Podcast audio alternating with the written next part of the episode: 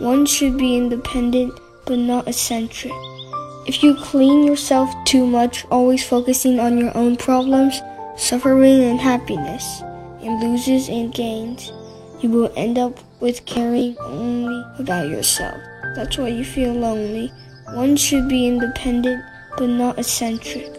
Being independent means that you have your own pursuits and hold responsibility for your own actions without depending on others. Being eccentric means you think only of yourself and estrange yourself from others. You can be strong and happy only when you have an independent spirit and meanwhile love and care for others.